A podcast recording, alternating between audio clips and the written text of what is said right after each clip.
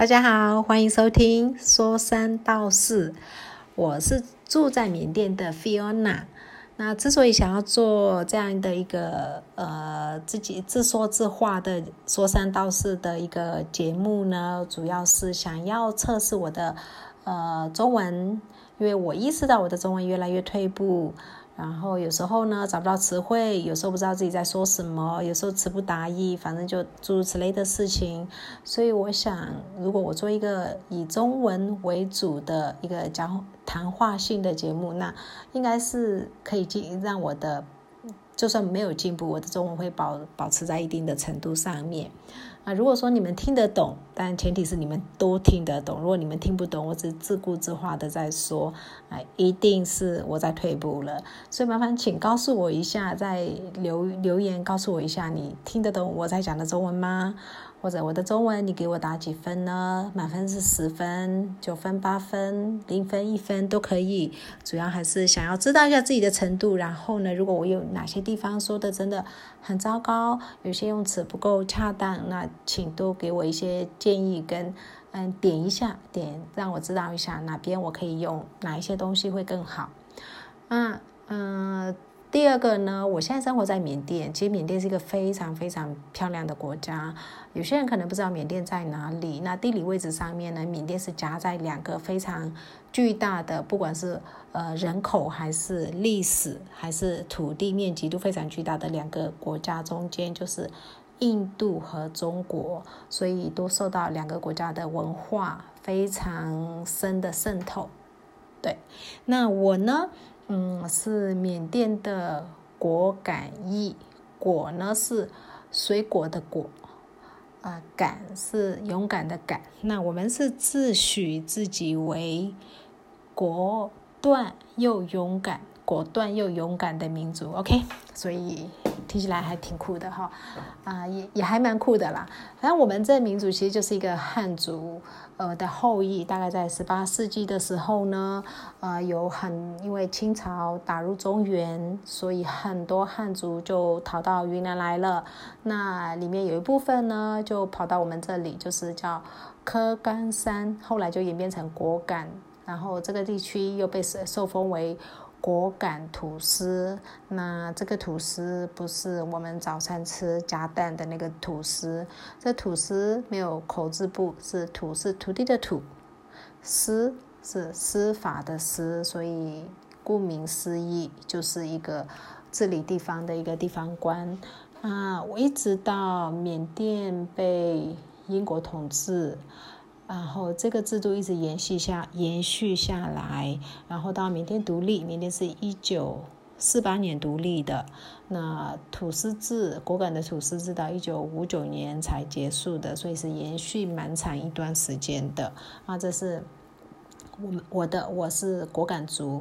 那缅甸有一百三十五个民族，我们是其中一个民族啊，大概让你们知道一下为什么我会说中文的原因。然后今天，嗯，第一次做节目，然后也是以中文为主，所以呢，我就想说，我们来做一下啊，缅甸华裔，就是介绍一下缅甸华裔的一些状况，大概跟大家讲，也分享一下。嗯，缅甸，呃，缅甸的缅北，缅甸华裔分大概分两个族群，一个族群是在缅北的，都以。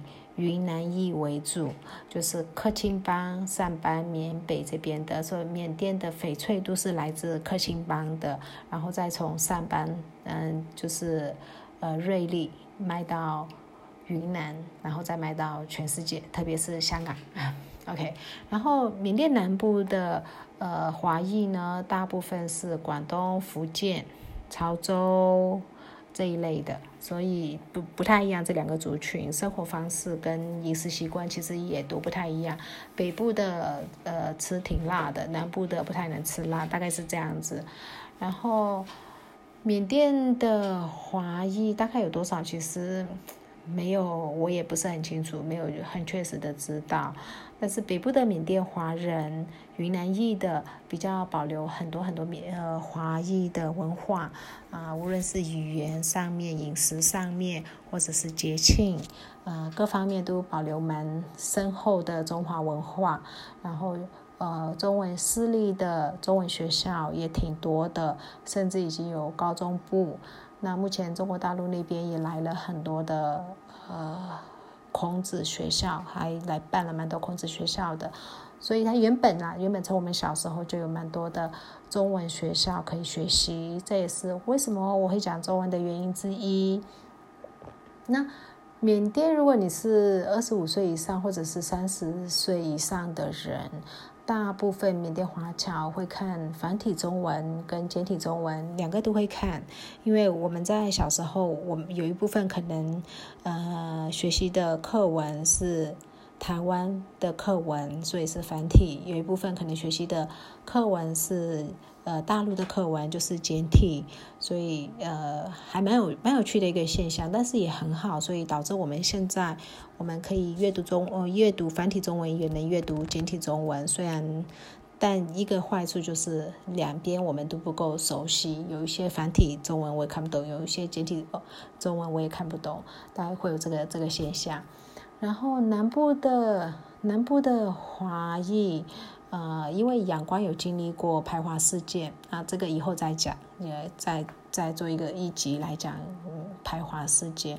所以阳光大概在呃四十几五十岁左右的人，他们不太会讲中文，因为他他们那时候就刻意淡化。淡化中华文化，然后就算自己家里是华人也不敢讲的那那个阶段，所以那个时候会有一些那边会有一些是不会讲中文的，呃，华裔，呃，然后呢，在南部的呃都。都还蛮在地化了、棉化了，但有一些很特别的现象是，有一些家族，特别是在比较小的乡镇的家族，他们其实已经在地化很深了，然后也都不会讲任何的中文，他们自己的方言可能也都不会了。可是家里还是会有哦祖宗牌位，然后呢清明节还是会去扫墓哦，然后呃七月还是会。诶，那个接祖宗回来就是祭献啊什么之类的，过年当然就一定要了，啊，中秋也一定要的，就诸如此类的。这是南部会有一些类似的现象，然后北部呢，北部就完全完全非常非常的呃浓厚的中中华文化，非常浓厚，像我们在。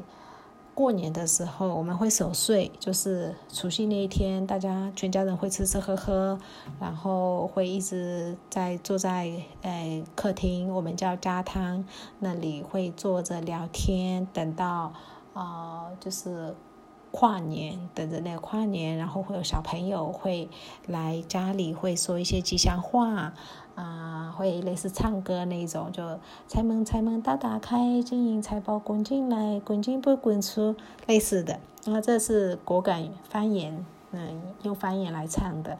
然后呢，再给红包压岁钱，嗯，然后呃，初初一要去庙里拜拜。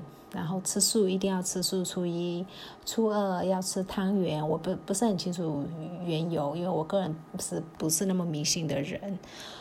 然后中秋节一定吃月饼，这是一定的。端午节会包粽子，现在越来越少人包粽子，可能买来吃比较多。可是以前会每家都会包，我们小时候每一家都会包。然后刚说的，呃，清明节会扫墓。呃，这诸如此类的都都一直都有延续下来，到现在还是。然后小朋友最开心的就是过年有压岁钱这件事情，甚至连一些缅文学校的呃老师也会说：“哎，有没有红包？”他们叫暗包啊，因为这个应该是呃福州福建话红包，然后他们会说：“哎，有没有红包啊之类的。”然后现在可能不敢了啦，现在。比较管的比较严一点，然后呢，缅甸的饮食上面也受到中华文化的影响。比如说，我们有一个，我们像香港一样有一个呃茶楼的。一个习惯茶室，但跟香港港那个点心港式点心那种茶楼不太一样。我们有点像是呃咖啡厅，但我们是奶茶厅，就是奶茶文化非常重。我们在早餐的奶茶里面，如果你去点包子，在缅甸话就叫包西，它直接沿用，直接借用外语。然后呢，油条我们叫一家龟，它其实是源自于。油炸柜，然后念着念着就变成一家龟，然后现在在仰光、瓦城很多城市你都可以看得到的，呃，麻辣菜，它就叫麻辣黑黑是菜的意思，在缅甸，麻辣菜、麻辣香锅就叫麻辣香锅，就就诸如此类的，你可以看得到。啊，中华文化在这方面的饮食方面的文化，它不只是对呃缅甸的华裔呃有影响，它是对整个缅甸整个缅甸都有受到中华饮食的影响啊。这这是嗯，如果有来缅甸来旅游啊，就很轻易的就可以发现这一点。然后呃，再来是缅甸。我们在我们小时候在念书，或者是因为我们还要念缅文，又要念中文，所以我们是利用早上非常早，然后五点多就起床，然后六点去，呃，去中文，有点像补习，其实就两个小时而已。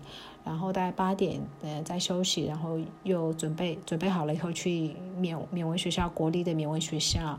然后下课了以后呢，再休息一下，或者是玩一下，然后再继续加油，就是英文补习班，大大概是这样子。其实，呃，课业都很无聊，可是时间都被上课绑住了。小时候的呃缅甸的学生，其实华裔学生还蛮可怜的，要学的呃比较多一点。但长大以后就是很感很感谢，因为在这样的环境之下，就不知不觉的。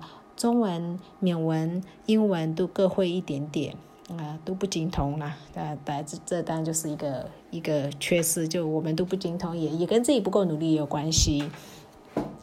然后，但后来现在呢，也有一些呃，像上班就会有一些上班的小朋友，上上族、保二族，他们其实也会去呃中文学校去学中文，特别是中国大陆崛起了以后，大家都想要多学习一些中文，因为你有你的中文程度够好，光是在仰光，嗯，做翻译就是中缅翻译，你的薪水就是一般人的。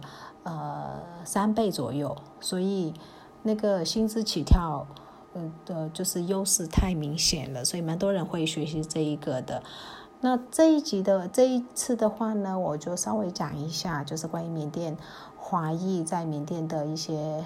一些生活习惯啊之类的，就是随便讲一讲，反正就是说三道四嘛，就想到什么就讲什么这样子。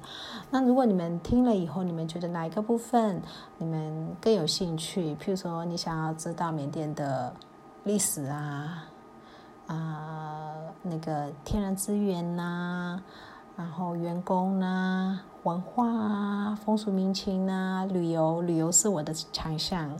然后政治，嗯，政治我不确定，但是应该可以吧？我不知道，maybe，嗯，就反正如果你们想要知道什么东西，我会尽量把它做成一个话题、一个主题跟大家分享。